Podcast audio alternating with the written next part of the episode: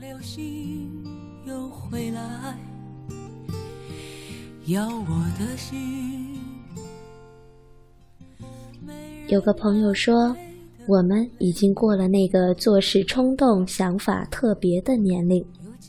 我不敢苟同这个观点。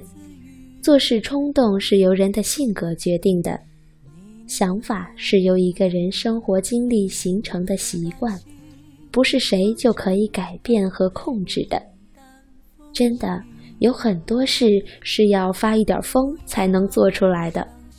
但是这只是内心的声音，我选择静静的生活，做什么都要静。人的经历不同，对事物的感受也就不同。不同的人读《堂吉诃德》就会有不同的看法，就像一千个人眼中有一千个哈姆雷特。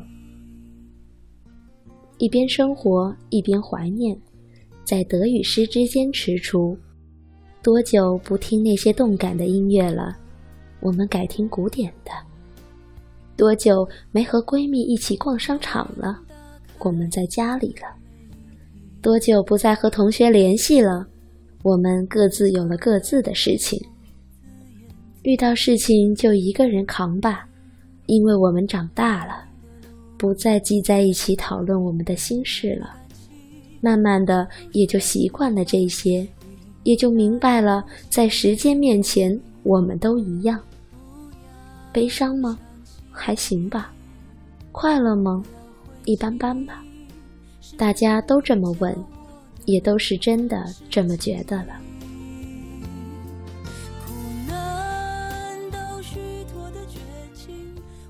经历的多了，会发现那么多的故事情节都会雷同，结局不过都一样。只是主人公换了，我们就这样静静地看着相似的一切上演。是情节故事比较曲折好呢，还是开门见山的好呢？结果都一样，何必那么斤斤计较呢？读很多的书都是隔岸观火而已，有的是你亲身经历了，才会明白，不是快乐就可以在当时就笑。不是难过就会流下眼泪，在乎别人的看法，想要得到别人的认可，然后失去自己，却再也找不回当时的模样了。不是拥有你，而是拥有很多人都怕提起年龄，特别是女同胞。岁月改变的不仅仅是面貌，还有人心吧。所以。更多的人选择用化妆品来掩饰，殊不知这是欲盖弥彰。苍老也许可以遮住，只怕那颗心不再年轻。保持年轻的心态，读哲理的书籍，内心的温暖和青春是无法掩饰的。特别欣赏那些早上在公园晨练的爷爷奶奶们。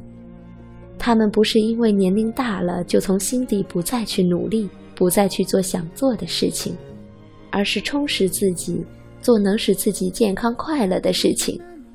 看着他们的笑脸，你会觉得年老也不过如此吧。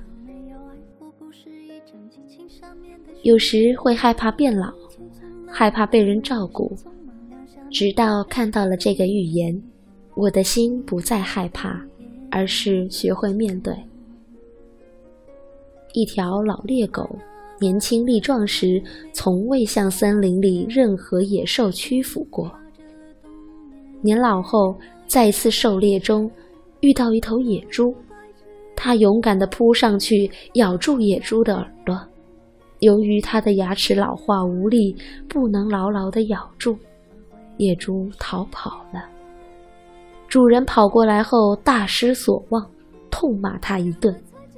年老的猎狗抬起头来说：“主人啊，这不能怪我不行。我的勇敢精神和年轻时是一样的，但我不能抗拒自然的规律啊。从前我的行为受到了你的称赞，现在也不应受到你的责备。”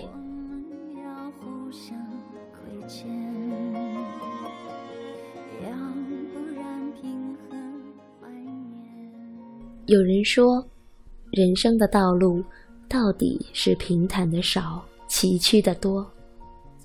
在平坦的路上携手同行的时候，周围有温暖的春风，头上有明净的秋月，两颗心充分地享受着宁静柔畅的琴瑟和鸣的音乐。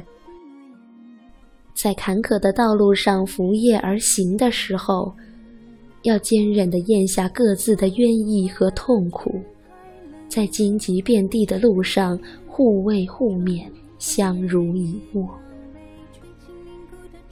我想，假如生命是无趣的，我怕有来生；假如生命是有趣的，今生已是满足的了。宇宙是一个大的生命，江流入海，落叶归根。我们是宇宙中的一息，我们是大自然生命中的一份子。不是每一道江流都能流入大海，不是每一粒种子都能成熟发芽。生命中不是永远快乐，也不是永远痛苦。快乐与痛苦总是相辅相成的。在快乐中，我们要感谢生命；在痛苦中，我们也要感谢生命。因为快乐和痛苦何尝不是美丽的呢？冰心曾说：“爱在左，同情在右。走在生命路的两旁，随时撒种，随时开花，将这一径长途点缀的香花弥漫，使穿枝拂叶的行人踏着荆棘不觉痛苦，有泪可落。”也不觉是悲哀。我们终究要告别的青春，不必惋惜，拥有过就值得知足。